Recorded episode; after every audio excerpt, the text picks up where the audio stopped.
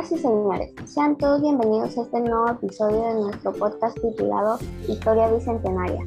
El día de hoy vamos a estar conversando sobre un personaje muy importante que representa nuestra fe peruana. Ella es Isabel Flores de Oliva, o más conocida por nosotros los peruanos y peruanas, Santa Rosita de Lima.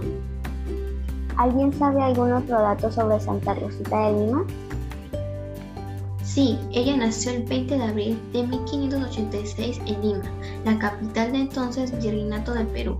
Fue hija de Gaspar Flores, arcabucero natural de Baños de Montemayor, y de María Oliva y Herrera, hilandera y costurera indígena natural de Huanco. Además, fue la cuarta hija de dos hermanos, de los cuales solo se conoce nueve, Gaspar, Hernando, Bernardina, Francisco, Juana, Antonio, Andrés, Cinta y Francisco Martín. Fue bautizada el 25 de mayo de 1586 en la parroquia de San Sebastián, en su ciudad natal, por el sacerdote Antonio Polanco, siendo sus padrinos Hernando de Valdés y María Osorio. ¿Y saben por qué se le llama Rosa a Isabel? Yo lo sé, es porque a los tres meses de edad una criada afirmó haber visto su rostro transformándose en una rosa y desde entonces era llamada Rosa por su madre. A temprana edad empezó a ayunar tres veces por semana y a realizar severas penitencias en secreto. A los 12 años se mudó con su familia a Saquibes, un pueblo de 60 kilómetros de Lima, ubicado en el valle del río Chillón. Es aquí donde recibió la confirmación de manos del futuro santo católico Toribio de Morovero. En Quibes, donde al parecer empezó con sus mortificaciones, contrayendo un reuma muy fuerte, con consecuencias dolorosas para su recuperación que ella ocultaba a su madre.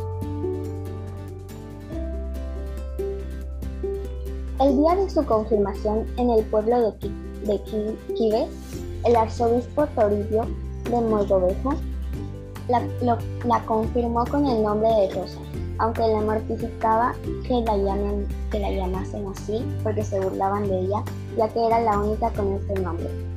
A los 25 años aceptó y quiso que la llamaran Rosa de Santa María, porque según relató su madre, fue a conversar con un sacerdote a la iglesia de Santo Domingo, manifestándole la molestia que le causaba que le llamen Rosa. Pero el, sacerdote la tranquilizó diciéndole, pues hija, ¿no es vuestra alma como una rosa que se, que se recrea Jesucristo?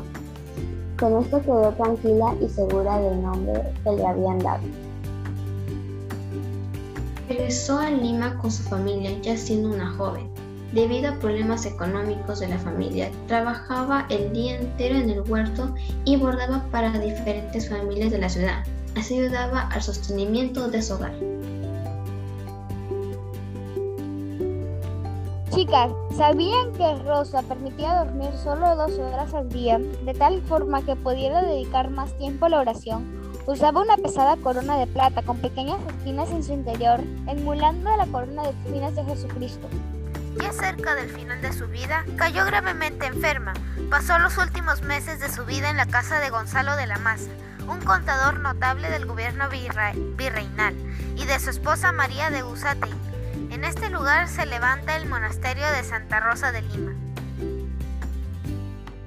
Lamentablemente ella murió de tuberculosis a los 31 años de edad, en las primeras horas del 24 de agosto de 1617, fiesta de San Bartolomé. Como ella misma profetizó y contó el padre Leonardo Hansen, hoy sus restos se veneran en la Basílica de Nuestra Señora de Rosario de Lima, con notable devoción del pueblo peruano y de América, que visita la capilla dedicada a su culto. Su entierro fue uno de los más notables que vivió la ciudad de Lima. En la casa de la familia de la Maza se formaron grandes multitudes para contemplar a Rosa. El gentío hubo de esperar a su traslado hacia la iglesia de Rosario. Al, traslado acudieron el virrey, el cálvido secular, el eclesiástico, las órdenes religiosas presididas por la orden de Santo Domingo de Guzmán, los oidores y las personas notables. El día de sus exequias y entierro hubo de requerirse la fuerza de la guardia del virrey para impedir que Rosa fuera desvestida por los devotos, los cuales se abalanzaban sobre su cuerpo para arrancarle la vestimenta y en busca de un recuerdo, aclamándola como santa. A pesar de ello, tuvieron que cambiarle tres veces los hábitos e incluso en el traslado algún irreverente, seccionó uno de sus dedos del pie. En el hecho de muerte, Gonzalo de la Maza hizo retratar el rostro de Rosa.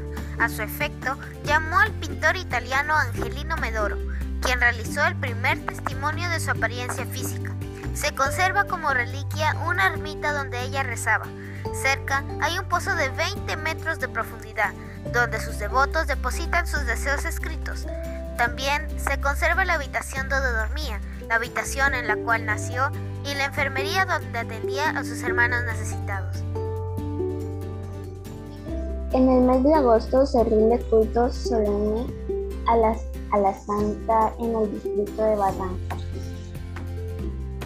que culmina con el recorrido procesional del día 30 de agosto. ¡Qué interesante! Muchísimas gracias por escuchar este podcast. No se olviden de estar pendientes de nuestro podcast Historia Bicentenaria, ya que subiremos nuevos episodios. Nos vemos en otra oportunidad. Adiós.